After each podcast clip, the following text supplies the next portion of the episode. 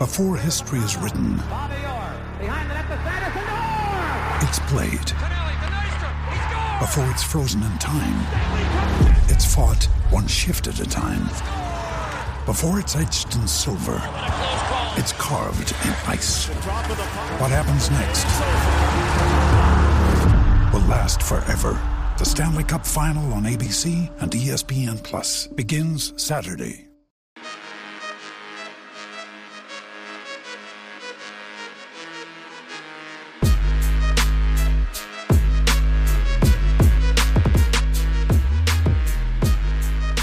Willkommen zu einer neuen Folge von Jeden Tag NBA, dem Podcast für Leute, die sich jeden Tag mit der NBA beschäftigen wollen. Es ist Montagmorgen, gerade ist Nuggets gegen Wolves durch und damit auch das vierte Spiel am zweiten Spieltag der NBA Playoffs 2023. Das heißt, wir haben jetzt alle Game Ones hier durch, der ersten Playoff-Runde. Und dieser Zeitpunkt wird auch der Overreaction Day der NBA Playoffs genannt. Denn nach einem Spiel kann man natürlich überreagieren, gerade wenn die Ergebnisse nicht so aussehen, wie man das vielleicht vor der Serie, während der ganzen Previews oder während man seine Tipps gemacht hat oder seine Wetten abgegeben hat. Und jetzt muss man sich halt überlegen, schmeißt man schon alles über Bord wegen eines Spiels oder wartet man erstmal noch ein bisschen ab? Ich für meinen Teil äh, mache das davon abhängig, was genau in diesen Spielen passiert ist und warum es jetzt auch anders gekommen ist, als ich es noch in den ganzen Preview-Pods letzte Woche erwartet hatte. Bevor es losgeht, gibt es erst noch kurz Werbung vom heutigen Sponsor. Merkt ihr das auch?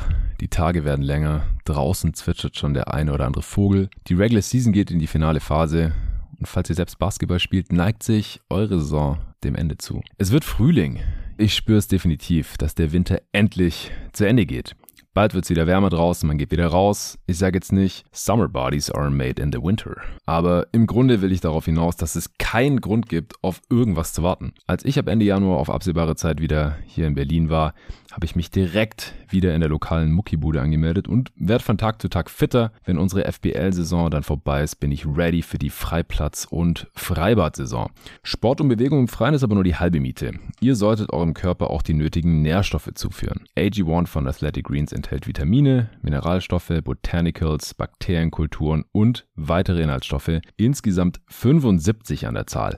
Alles aus echtem Obst und Gemüse, nichts daran ist synthetisch. Warum nicht einfach die echten Lebensmittel essen, fragst du dich vielleicht. Schaffe ich nicht. Also ich weiß nicht, wie es dir geht, aber ich schaffe das in der nötigen Breite einfach nicht jeden Tag, damit ich da selbstbewusst einen Haken dran machen kann. Zum Beispiel Thema Zellerneuerung. Unser Körper besteht aus unzähligen Zellen, die sich ständig erneuern. Muskelzellen täglich, Darmzellen wöchentlich und Blutzellen monatlich. Ausreichend Wasser, eine ausgewogene Ernährung und Bewegung sind wichtige Faktoren für gesunde Zellen. Ein Einfluss auf die Zellerneuerung hat auch oxidativer Stress. AG1 enthält Kupfer, Selen, Zink und die Vitamine B2, Riboflavin und C. Sie tragen dazu bei, die Zellen vor oxidativem Stress zu schützen. Außerdem sind alle Inhaltsstoffe hochqualitativ und mit hoher Bioverfügbarkeit. Das stellt sicher, dass die Inhaltsstoffe auch gut von eurem Körper aufgenommen werden können. Weil Athletic Greens komplett hinter ihrem Produkt stehen, bekommst du folgendes Angebot von mir. AG1 direkt nach Hause geliefert. Komplett unverbindlich und ohne Vertragslaufzeit. Abbestellen oder pausieren ist natürlich jederzeit möglich. Mit der 90 Tage Geld-Zurück-Garantie ganz risikofrei quasi drei Monate lang testen. Du bekommst dein Geld zurück. Ist es nichts für dich, bist einfach raus. Gibt seit diesem Jahr und nach wie vor für 90 Tage. Jetzt gibt es wieder die Aktion exklusiv für meine jeden Tag NBA-Hörer und Hörerinnen. Auf athleticgreens.com slash jeden Tag NBA erhältst du bei Abschluss einer monatlichen Mitgliedschaft erstens einen kostenlosen Jahresvorrat Vitamin D3 und K2 unterstützt dein Immunsystem, Knochen, Zähne, Muskeln, das generelle Wohlbefinden. Ist einfach eine tolle Ergänzung zu AG1. Gerade jetzt, wo der Frühling noch nicht so ganz da ist. Fünf gratis Tagesrationen AG1 in Form der praktischen Travel Packs unterwegs und drittens außerdem jetzt noch den neuen Shaker. Jetzt mit hochwertigem Edelstahldeckel. Also jetzt auf athleticgreens.com slash jeden Tag NBA informieren, AG1 90 Tage lang komplett risikofrei testen und deine Nährstoffversorgung unterstützen. Exklusiv als jeden Tag NBA-Hörerin oder Hörer zusätzlichen Jahresvorrat Vitamin D3 und K2 und die 5 Travel Packs für unterwegs bei Abschluss einer Mitgliedschaft kostenlos dazu erhalten. Jetzt auf athleticgreens.com slash jeden Tag NBA. Findet ihr wie immer auch in der Beschreibung dieses Podcasts. Heute war ein richtig verrückter Spieltag.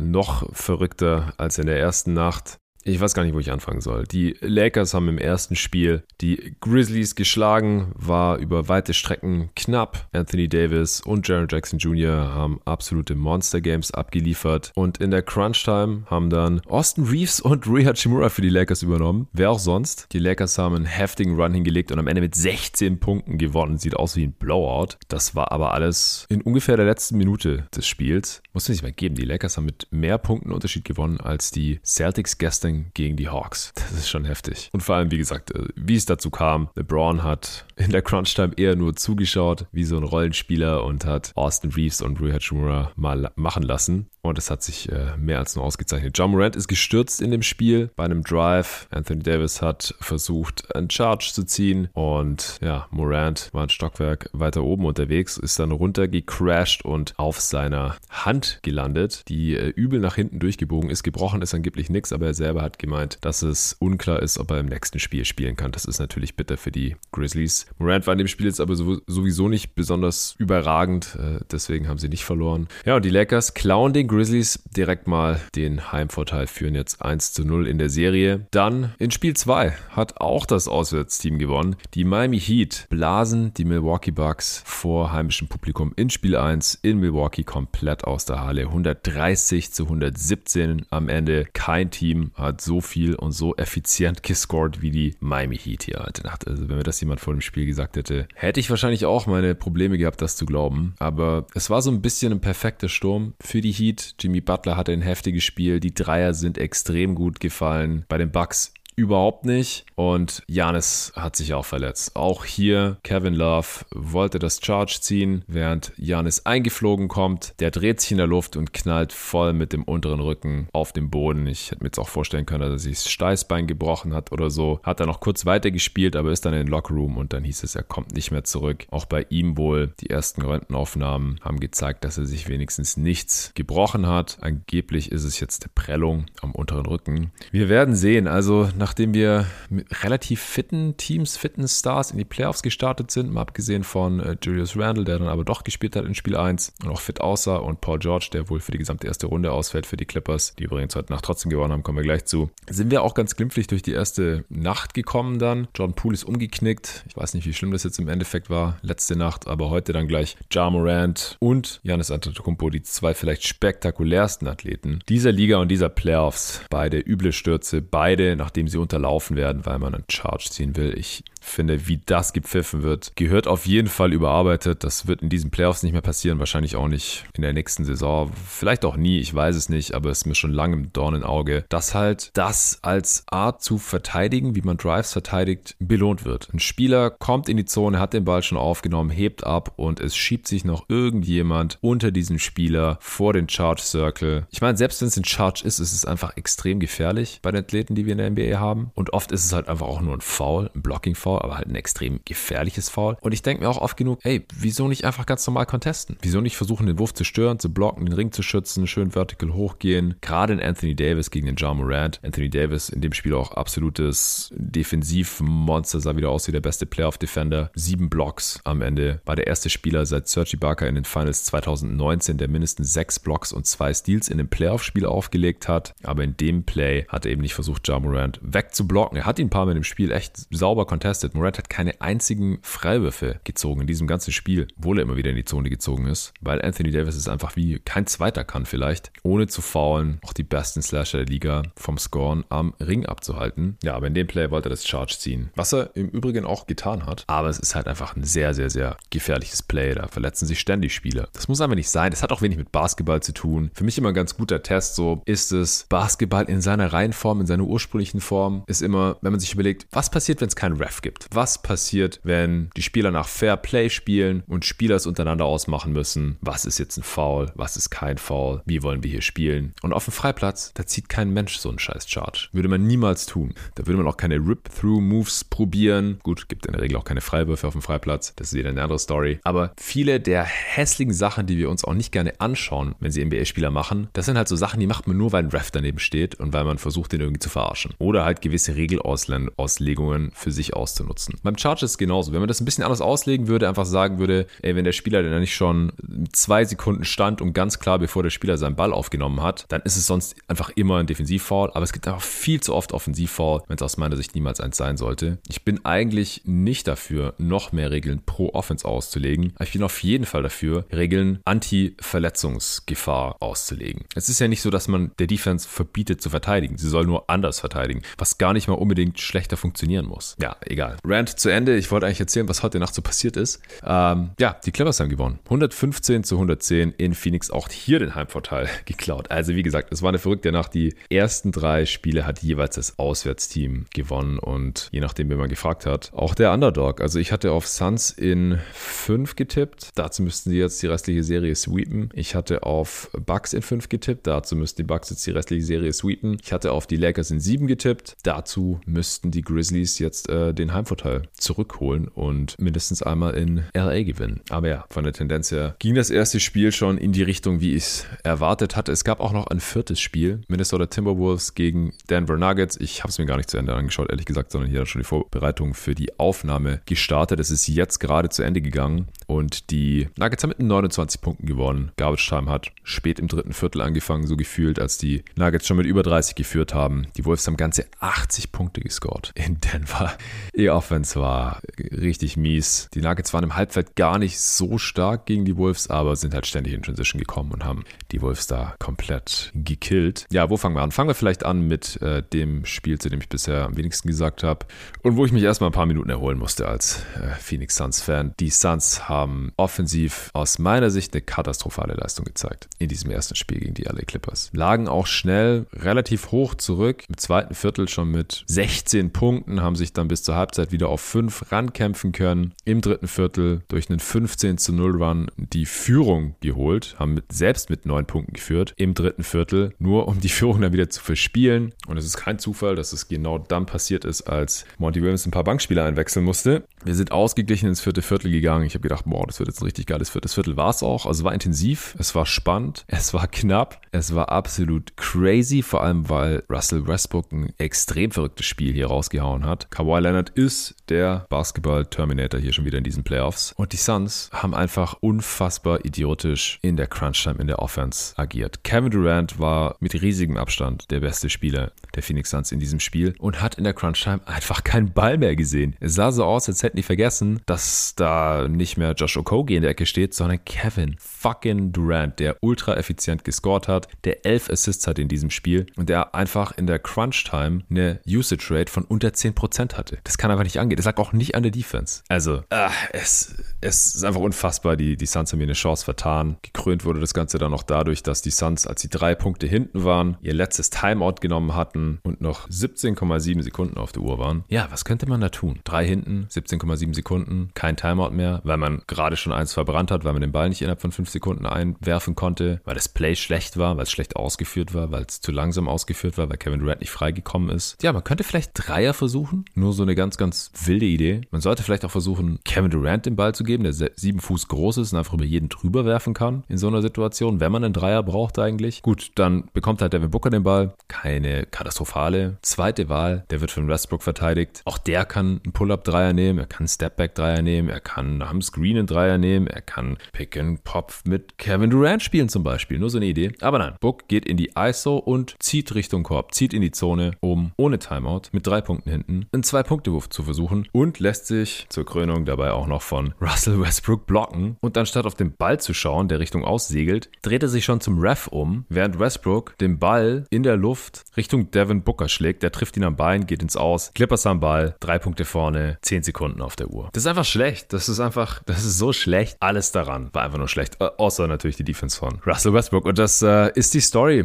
dieses Spiels auch so ein bisschen. Die Defense von Russell Westbrook, der Hustle von Westbrook. Ich habe ihn viel kritisiert in diesem Podcast. Man konnte auch heute wieder viel an Westbrooks Spiel kritisieren. Vor allem an seiner Wurfauswahl und an seinem Shotmaking. Er war äh, 3 von 19 aus dem Feld, 9 Punkte gescored aus 20 Shooting Possessions. Das ist abartig schlecht, muss ich glaube ich niemandem erklären. Ein von 6 Dreiern getroffen, 2 von 13 Zwei-Punkte-Würfen. Fast keiner davon war am Ring. Das waren alles Midrange-Würfe, Floater, solche Sachen. Aber der Typ, der, der hat sich einen Arsch aufgerissen in der Defense. Der wurde teilweise gegen Kevin Durant gestellt, gegen seinen alten Buddy aus OKC-Zeiten. Hat dem das Leben schwer gemacht, hat ihn genervt, hat ihn geblockt beim Midrange-Pull-Up von hinten, einfach den Ball geblockt, hat ihn gestrippt, Deflections geholt, hatte drei Blocks in diesem Spiel insgesamt. Also hat einmal KD geblockt und einmal Booker und dann nochmal irgendwen. Zwei Steals, elf Rebounds, fünf davon offensiv, hat das offensive Brett gecrashed ohne Ende. Er hat auch in der letzten Minute, als die Clippers ein Punkt vorne waren und noch so 50 Sekunden zu spielen waren, haben die Clippers zweimal daneben geworfen und zweimal einen Offensivrebound geholt. Einmal davon war Westbrook, hatte acht Assists. Klar, er ist immer noch mega balldominant. Er hat, wenn er auf dem Feld ist, die ganze Zeit den Ball eigentlich, außer Kawhi hat ihn. Als Kawhi saß, hat Russell Westbrook die Offense größtenteils geschmissen mit den Bankspielern zusammen. Und das hat gut genug funktioniert. Es sei denn, Westbrook hat selber geworfen, aber trotzdem, unterm Strich hat Westbrook hier heute krasse Sachen gemacht. Wichtige Sachen gemacht auch in der Crunch-Time.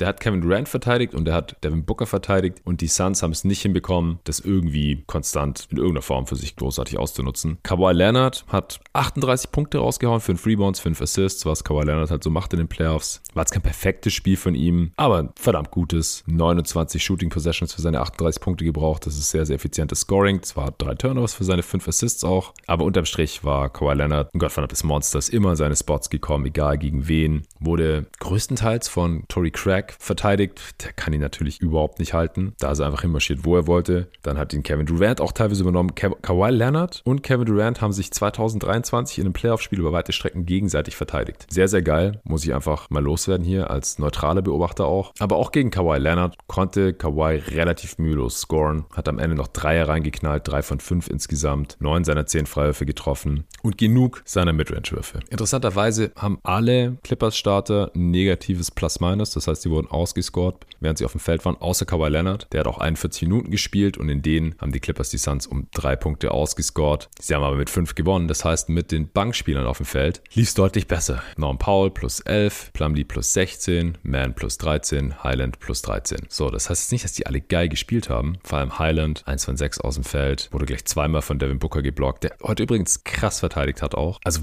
der und Westbrook waren heute extrem engagiert in der Defense. Es war vielleicht Devin Bookers bestes defensives Spiel, was ich gesehen habe von ihm in seiner Karriere. Schade, dass jetzt verschwendet wurde, aber da komme ich nachher noch zu. Nochmal zurück zu den Clippers. Die Bankspieler haben gar nicht so geil gespielt. Ja, Plumlee 11 Rebounds in 17 Minuten, drei davon offensiv. Das war schon nicht schlecht. Paul 14 Punkte in 23 Minuten, war effizient dabei. Terrence Mann hat Chris Paul entnervt, aber ohne den äh, Breakaway-Dunk kurz vor Ablauf der Spieluhr ganz am Ende, nachdem die Suns es da verkackt hatten, wäre auch nur 2 von 5 aus dem Feld gewesen, keinen seiner drei Dreier getroffen, vier Turnovers. Aber das Problem war einfach, dass sobald nicht mehr die Phoenix Suns Starter zusammen gespielt haben, sondern da irgendwelche Bankspieler ins Spiel gekommen sind, das eine ziemliche Katastrophe war. Also die Backup-Rotation, die Lineups mit Bankspielern, da muss Monty Williams auf jeden Fall was verändern. Er hat auch in der zweiten Halbzeit schon reagiert. In der ersten Halbzeit hat auch Bisbeck Biombo die Backup-Minuten gespielt. Das war eine Katastrophe. Der hat gefühlt siebenmal fast den Ball verloren oder ihn komplett verloren. Hat nur einen Turnover, aber das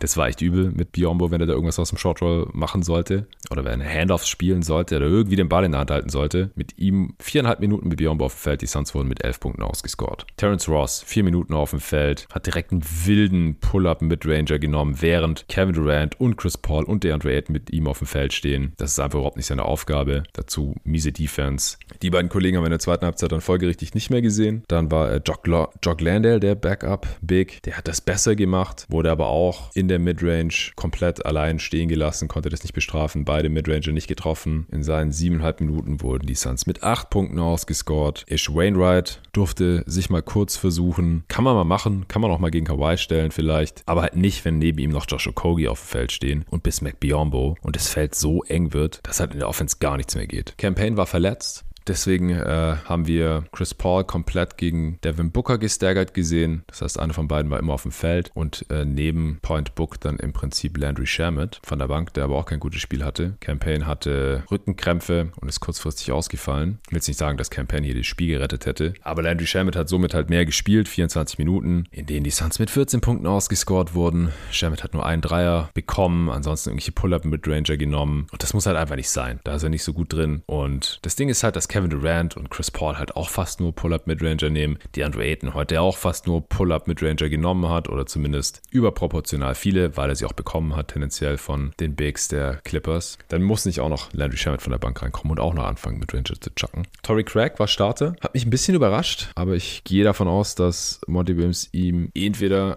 defensiv mehr gegen Kawhi Leonard vertraut und vor allem wahrscheinlich offensiv deutlich mehr vertraut als Joshua Kogi, der nur 6,5 Minuten spielen durfte und halt in, in diesen miesen Lineups. Und da kann er halt auch keinen positiven Einfluss nehmen. Tory Craig hat 22 Punkte gescored heute, weil er ungefähr alles getroffen hat. Kevin Durant, Pick and Roll mit Tory Craig, hat immer, immer, immer jedes gottverdammte Mal einen freien Wurf für Tory Craig beschert. Die Clippers haben ihn einfach machen lassen, sei es aus dem Short Roll, in der Midrange, dann konnte er zum Korb durchziehen oft oder ist einfach direkt in den Pull-Up gegangen, die er heute sehr gut getroffen hat oder ist zur Dreilinie rausgepoppt, hat vier Dreier genommen, zwei davon getroffen. Also Tory Craig kann ich offensiv überhaupt nichts vorwerfen. Der hat seine Rolle da perfekt ausgeführt. Das Ding ist halt, es ist immer ein Win für die Clippers Defense, wenn Tory Craig einen Wurf nimmt anstatt Kevin Durant oder oder Devin Booker, weil äh, der wird nicht jedes, jeden Tag äh, 22 Punkte aus 13 Shooting Possessions machen. Das ist ein Risiko, dass die Clippers eingegangen sind, das Ty Tyron Du wissentlich in Kauf genommen hat. Das ist insofern nicht aufgegangen, dass Tory Craig mindestens so effizient gescored hat, wie wenn Kevin Durant diese Würfe genommen hätte. Aber Kevin Durant hat halt weniger Würfe genommen.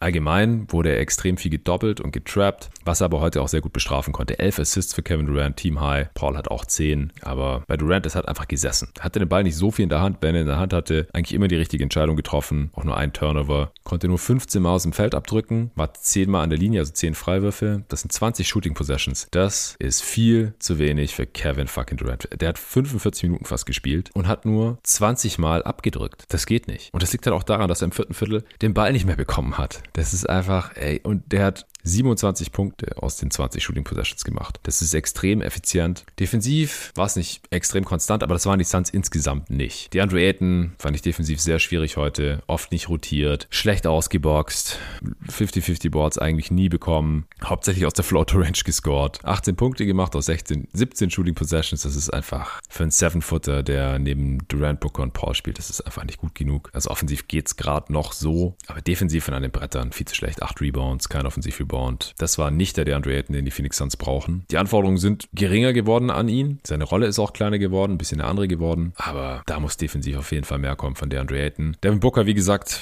krankes defensives Spiel. Der hat es echt gewollt, hat sich nach Loose Boards geschmissen, Bälle deflected, gestealt, diverse Blocks. Wenn im Broadcast hieß es auch noch, er hätte vier Blocks. Jetzt im Boxscore stehen nur drei. Hat sich in die erste Reihe geschmissen, Ball gesaved, direkt Fast Break, Tory Crack, Dunk im vierten Viertel und so. Also am Einsatz von Devin Booker lag es heute nicht. Offensiv war einer der wenigen Phoenix Suns, der konstant den Ring attackiert hat. Acht Pfeife gezogen, sechs davon getroffen. Insgesamt 26 Punkte aus 23 Shooting Possessions. War effizient, obwohl er keinen einzigen Dreier getroffen hat. 0 von 3 da. Durant übrigens 3 von 7. Aber insgesamt, die Suns nehmen ja eh schon nicht so super viele Dreier. Und heute halt einfach nochmal weniger. Die Suns hatten, als es ins vierte Viertel ging, genau 11 Dreier genommen. In drei Vierteln. Im vierten Viertel dann nochmal 8. Insgesamt also 19 Dreier, haben auch nur 6 davon getroffen. Das ist einfach extrem extrem wenig. Und das ist auch ein großer Kritikpunkt der Offense. Man hat sich einfach mit viel zu vielen langen Zweiern aus dem Pull-Up zufrieden gegeben. Das ist ein Wurf, den, den kann Kevin Durant und können auch Booker und Chris Paul auch eigentlich jederzeit noch bekommen. Ich hätte es einfach gern gesehen, dass man versucht, einfache Punkte zu bekommen. Das haben die Clippers auch gemacht. Die haben es immer wieder hinbekommen, durch irgendwelche Downscreens, dass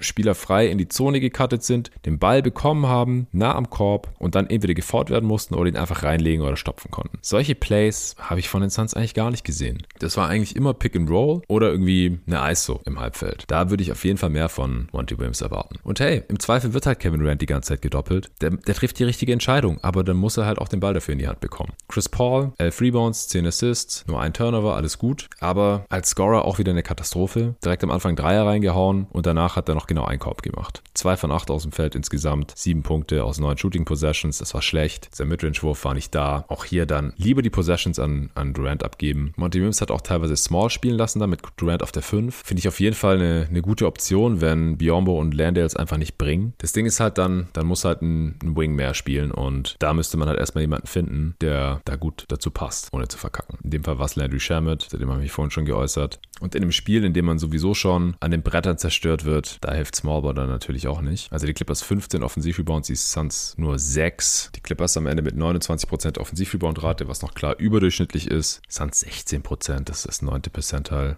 Ja, unterm Strich guter Coaching-Job von Tyron Lue, der zum ersten Mal in seiner Coaching-Karriere ein Game One gewonnen hat. Habe ich vorhin auf Twitter gelesen. Das ist sehr, sehr wild.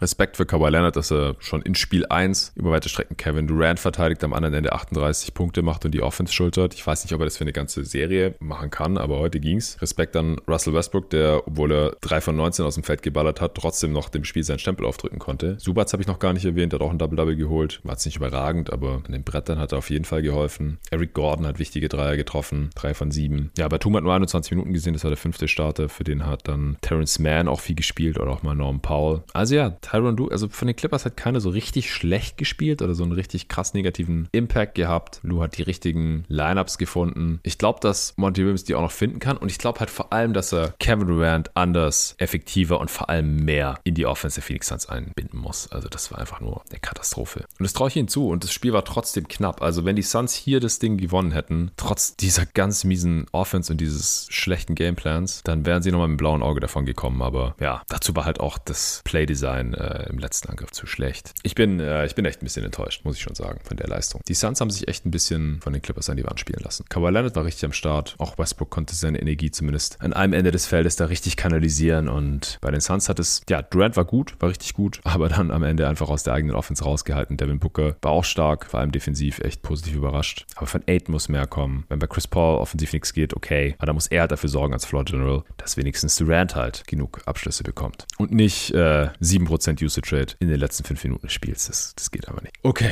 das war schon ziemlich lang zu diesem einen Spiel. Zu den anderen Spielen mache ich es ein bisschen kürzer. Machen wir weiter mit äh, dem anderen heftigen Spiel des Abends. Wir haben das auch live kommentiert, also die ersten beiden Games habe ich mit Luca Cella zusammen auf Playback TV slash jeden Tag live kommentiert. Wir hatten da über 200 Leute im, im Livestream, die uns dazu geschaut haben, die im Chat waren. Es ging mega ab, hat echt Bock gemacht. Und zwar ein intensives Spiel. AD hat direkt im ersten Viertel extrem dominiert an beiden Enden des Feldes. Vanderbilt hat Moran verteidigt, so wie wir es erwartet hatten und wie ich es in der Preview erwartet hatte. Eddie hat Xavier Tillman verteidigt, konnte deswegen gut in der Zone roamen und den Ring beschützen. LeBron gegen Triple J am anderen Ende des Feldes hat Triple J Vanderbilt verteidigt, damit er seinerseits den Ring beschützen kann, was auch echt gut gemacht hat in dem Spiel. Und vor allem hat Triple J diverse Spieler im, im Low attackiert. LeBron, Rui Hachimura, als er draufkam, auch mal gegen AD gefinisht. Also der hat wirklich ein, ein heftiges offensives Spiel auch rausgehauen für die Memphis Grizzlies. Die Lakers haben für meinen Geschmack zu wenig die Mismatches attackiert, die ja durchaus auch da sind. Also Morant wurde selten attackiert in der Defense,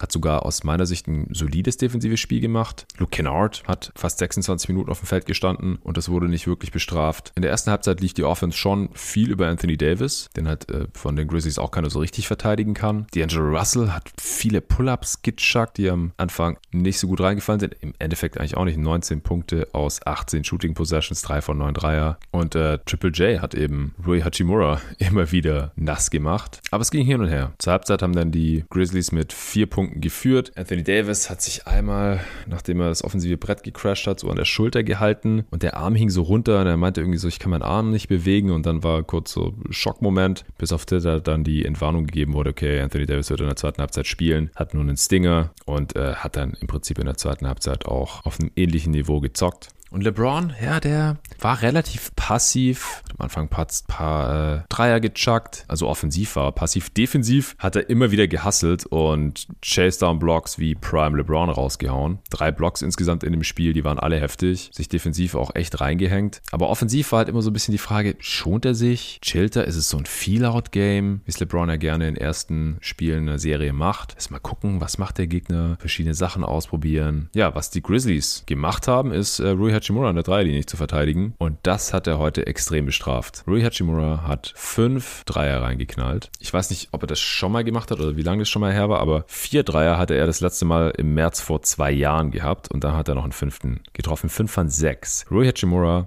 war Topscorer der Los Angeles Lakers heute. 29 Punkte in 30 Minuten aus 15 Shooting Possessions. Er hat fast doppelt so viele Punkte, wie er Shooting Possessions verwendet hat. Sechs Rebounds und das Go-To-Play der Lakers war in der Crunch-Time Austin Reeves, Rui Hachimura Pick and Roll, weil auch Austin Reeves komplett aufgedreht hat. Im vierten Viertel 14 Punkte, Hachimura 9 und Austin Reeves hat 14 Punkte gemacht im vierten Viertel dieses Spiels. Alle fünf seiner Würfe getroffen, davon zwei Dreier, doch zwei Freiwürfe und zwei Assists. Der hat einfach immer das richtige Basketballplay gemacht. Pull-ups genommen, zum Ring durch, Floater oder halt den Assist auf Rui Hachimura gespielt. Ich glaube auch einen auf LeBron, der noch einen Dreier reingeknallt hat. Also LeBron ist so ein bisschen zum 3D-Roleplayer in der Crunch-Time geworden. Ganz seltsam, also Connector-Guy. Anthony Davis hat im vierten Viertel auch nochmal zwei Blocks rausgehauen und am Ende, da haben die Lakers sich dann in Memphis da total in Rage gezockt noch. Das Spiel war eigentlich bis kurz vor Schluss noch knapp. Lakers nur zwei vorne und dann noch einen Run hingelegt. 14 zu 0 Run und mit 16 gewonnen. Lakers haben auch die äh, offensiven Bretter total dominiert, ist ja eigentlich eher so das Ding der Memphis Grizzlies, aber ohne Steven Adams und ohne Brandon Clark ist es natürlich auch schwierig. Am Ende 36% Offensiv-Rebound-Rate, also alles über 30 ist krass. Alles, was so Richtung 40% geht, heißt halt, ich meine, es das heißt ja buchstäblich, dass die Lakers 36% ihrer Fehlwürfe wieder eingesammelt haben, also mehr als jeden dritten. Die Lakers am Ende ein 128er Offensiv-Rating, 62% Effective Field Goal Percentage, das ist der 87. Percentile. Also mit diesem vierten Viertel dann am Ende haben die Lakers die Grizzlies komplett dominiert. Die Lakers haben auch immer Transition gepusht bei jeder Gelegenheit. 24% Transition Frequency ist auch abnormal. Die Grizzlies 17%, das ist so ihr Saisonschnitt, was auch Liga führend war, aber die Lakers sind halt noch viel mehr ins Rennen gekommen. Morant, wie gesagt, im vierten Viertel verletzt, aber ich glaube nicht, dass der was an der Schlussphase verändert hätte. War natürlich so ein bisschen ein Dämpfer für die Stimmung, weil man nicht wusste, was jetzt ist. Wir wissen es ja immer noch nicht. Es hieß nur, dass es unwahrscheinlich ist, dass er im Spiel 2 spielen kann. Aber die Grizzlies wurden auch mit Morant auf dem Feld um 8 Punkte ausgescored. Er hat 18 Punkte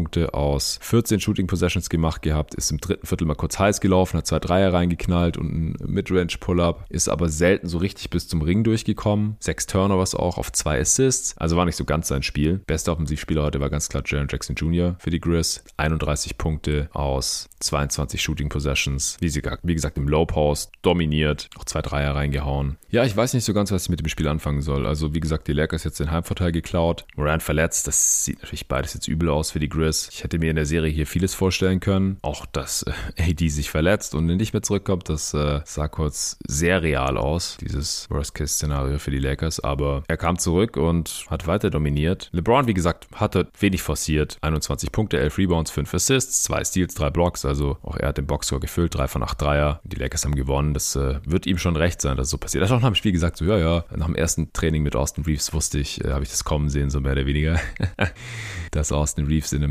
Playoff-Spiel 23 Punkte droppt und in der Crunch-Time dominiert. Die am Ende 22, 12 und drei Assists, drei Steals, sieben Blocks.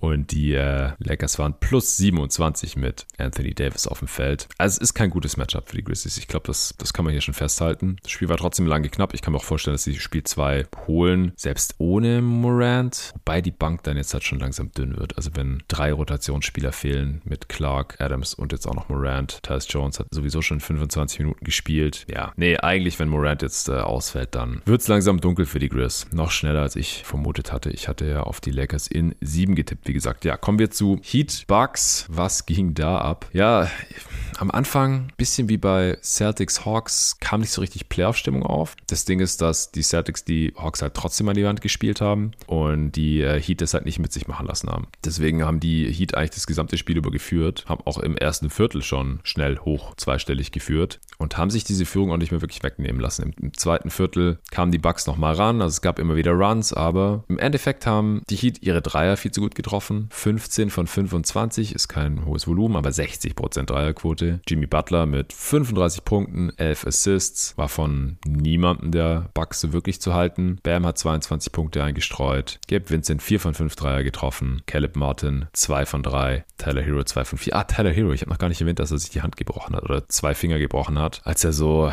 ja auf den Ball gehen wollte mit Court gegen Grayson Allen, sich so hingeschmissen hat. Und danach hat er sich die Hand gehalten, aber es gab keinen Ballstopp in dem Moment, hat dann sogar noch einen Ball zugepasst bekommen und hat einen Corner 3 gebrickt mit gebrochenen Fingern, warum auch immer. Ja, Tyler Hero fällt aus und Janis konnte nur elf Minuten spielen in diesem Spiel, in dem die Bucks aber auch mit neun Punkten ausgescored wurden. Also es lief auch mit Janis echt nicht gut. Hätte natürlich sein können, dass sie das Spiel noch ein bisschen knapper hätten gestalten können, weil Janis kann halt bei den Heat eigentlich auch keiner verteidigen. Aber darauf würde ich es jetzt nicht primär schieben, dass die Bucks hier heute verloren haben. Es, es lag einfach daran, dass sie die Heat nicht so richtig verteidigt bekommen haben, dass halt heute so ein bisschen alles für die Heat gelaufen ist, wie ich es in einem Spiel mal hätte sehen können, vielleicht eher in Miami. Aber das ist halt heute hier schon passiert. Aber die, Heat haben es auch gut gemacht. Butler immer wieder Leak-Outs nach Contests. Heat haben Stop bekommen, dann direkt den langen Outlet-Pass auf Jimmy Butler, der in Transition immer und immer wieder scoren konnte, damit die Heat halt nicht in die Verlegenheit kommen, irgendwas im Halbfeld gegen die sehr gute Bucks Playoff-Defense besorgen zu müssen. Dann haben sie äh, Bam so ein bisschen gegen Jimmy gestaggert, der zwar 43 Minuten gespielt hat, aber viele dieser Minuten halt mit drei, vier, also mit vier anderen Shootern eigentlich, dass man eben vier Shooter neben Jimmy Butler hat. Struce, Vincent, Kevin Love hat 23 Minuten gespielt und vier Dreier reingeknallt, 18 Punkte, 8 Rebounds. Kyle übrigens wieder nur 18 Minuten, zwei Pünktchen, immer noch nicht fit. Aber Kevin Love war im Prinzip der, der Backup Big und dann hat man halt noch drei andere Shooter neben Butler gestellt und der ist dann zu Werke gegangen. Die Bucks haben Zone gespielt mit Brook Lopez in der Mitte, dass der halt immer den Ring beschützen kann. Das war dann im Endeffekt viel Butler gegen Lopez One-on-One, -on -one, was schwierig ist für Jimmy Butler. Am Anfang kam er gar nicht drauf klar. Ball weggeworfen, wenn er eigentlich werfen wollte. Also dann Turnover. Ein paar Mal konnte er überhaupt nicht finishen gegen Butler. Auch Bam, schrecklichen Start ins Spiel gehabt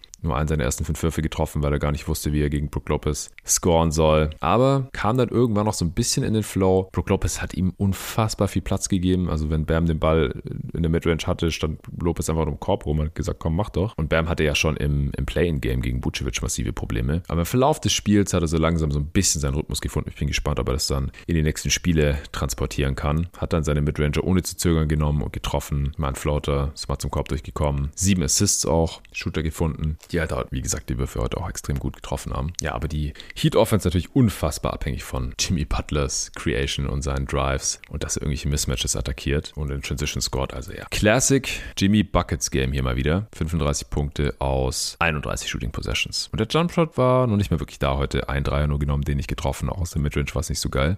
Was die Bucks lange so in Schlagdistanz gehalten hat, war, dass sie gefühlt alles aus der Midrange getroffen haben, denn der Dreier war mal wieder überhaupt nicht da. 11 von 45 Dreier. 11 von 45, das sind 24 Prozent. Wird so langsam zur Gewohnheit, dass die Bucks auf einmal in den Playoffs in manchen Spielen einfach kein Scheunentor mehr treffen. Holiday 2 von 9, Portis 0 von 5, der 9 seine 10 Dreier getro äh, Zweier getroffen hat, Portis 21 Punkte von der Bank. Aber defensiv halt ein Problem, weil wenn Janis nicht spielt, dann ist Portis halt der Backup-Fünfer und äh, das frisst halt ein Jimmy Butler zum Frühstück. Und irgendwann halt auch ein Bam Adebayo. Mit Lopez auf dem Feld wurden die Bucks nur mit vier Punkten ausgescored. Mit Mitteln auf dem Feld sogar gar nicht. Der war plus eins, aber konnte halt nur 33 Minuten spielen. Der war stark. Immer wieder in gute Spots gekommen. Würfe getroffen, 33 Punkte aus 25 Shooting Possessions, 9 Rebounds, 4 Assists, aber halt auch 5 Turnovers. Holiday mit 16 Assists bei 16 Punkten, aber halt ineffizient gewesen. 19 Shooting Possessions für seine 16 Punkte gebraucht. Auch direkt als, als zweite Option wieder so leicht überfordert gewirkt. Konnte auch Jimmy Butler übrigens nicht konstant verteidigen. Das konnte heute niemand. Lopez mit drei Blocks und wieder unfassbar guter Rim Protection. Aber als die äh, Heat dann Five Out gespielt haben, da hat dann halt Love einen freien Dreier nach dem anderen bekommen. Oder Lopez musste rausrotieren und der Weg für Jimmy Butler war frei. Crowder 0 von 4 Dreier in 12 Minuten, Carter 0 von 2. Also ja, auch bei den Bucks sicherlich Luft nach oben. Jetzt haben wir vorhin schon diskutiert bei dem Spiel, was ist, wenn Janis jetzt irgendwie ein Spiel ausfällt oder mehrere, sind dann die Heat favorisiert. Hero ist wie gesagt jetzt auch raus. Ich habe gesagt, Hero vielleicht gar kein so großer Verlust, wie man im ersten Moment denken könnte, weil ich halte ihn eigentlich nicht unbedingt für einen Plusspieler in den Playoffs, weil er halt defensiv normalerweise brutal attackiert wird. Das machen Budenholzer. Spucks jetzt halt nicht so sehr.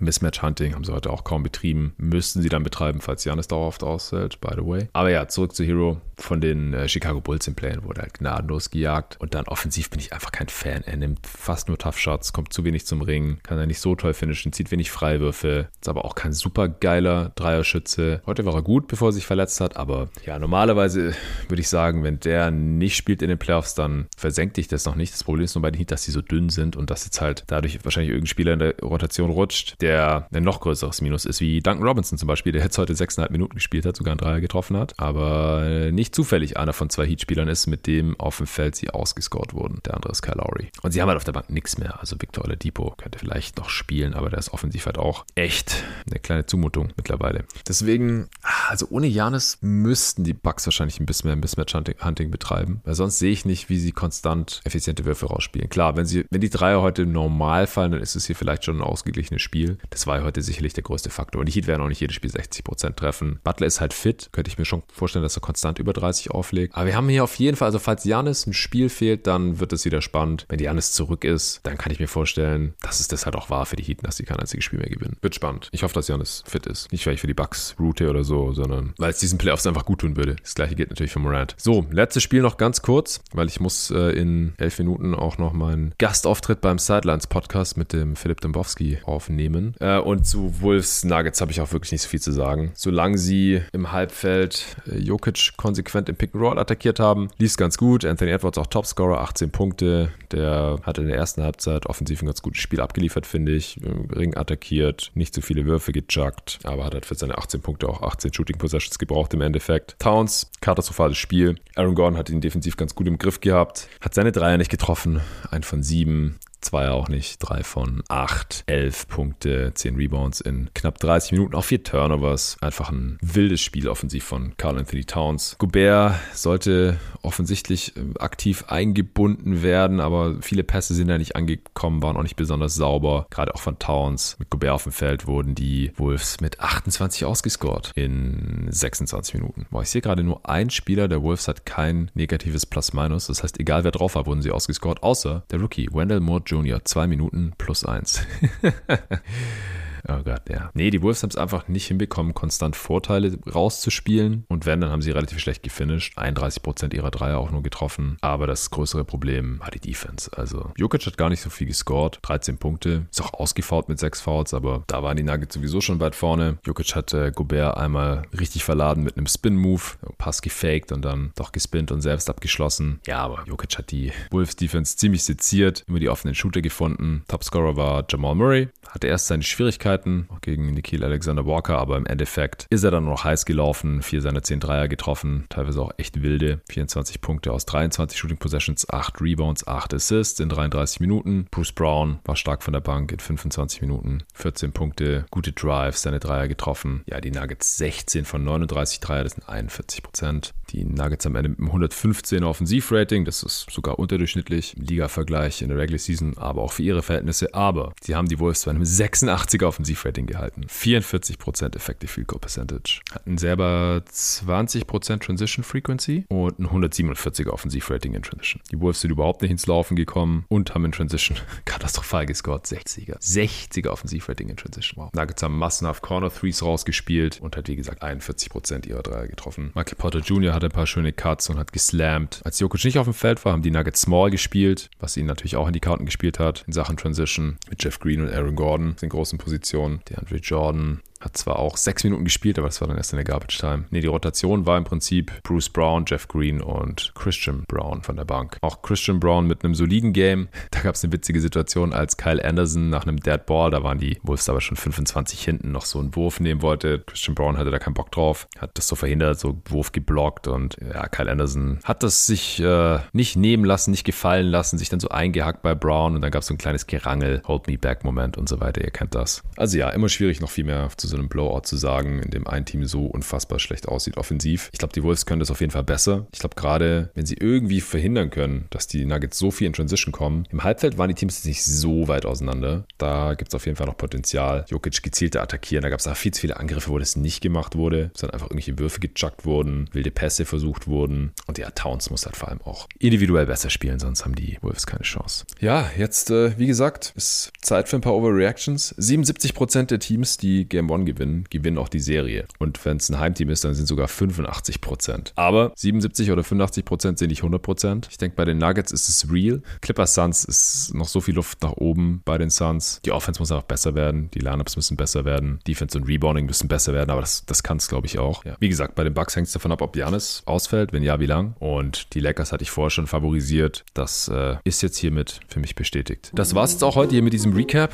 Äh, heute Nacht geht es weiter mit Sixers Nets Spiel 2 und Warriors Kings Spiel 2. Ich weiß nicht, ob ich schon bereit bin für dieses Spiel 2, aber das ist ja auch noch ein bisschen hin. Ich werde zwischendurch mal geschlafen haben und ich werde dann auch ab 1.30 Uhr wieder beide Spiels live kommentieren über playback.tv slash jeden Tag. Falls ihr alle Pods hören wollt, also alle Previews vielleicht noch nachhören wollt, alle Pods, die in letzter Zeit so erschienen sind. Ich habe auch am Donnerstag mit dem Sven ein CBA-Update rausgehauen für die Supporter zusammen mit der Cavs Knicks Preview und auch das gestrige Recap der ersten Playoff-Nacht macht und auch von allen anderen Tagen, die jetzt in Zukunft noch kommen werden, auch hören wollt, dann müsst ihr Supporter werden. Sehr gerne auf steadyhq.com slash jeden Tag NBA. Den Link dazu packe ich auch in die Beschreibung, genauso den Link zu den Live-Kommentar-Streams über Playback. Vielen Dank fürs Zuhören, weiterhin viel Spaß bei den Playoffs. Ich wünsche euch einen guten Start in die Woche und für die, die Bock haben, bis heute Abend. Ansonsten hören wir uns morgen wieder hier im Pod. Bis dahin.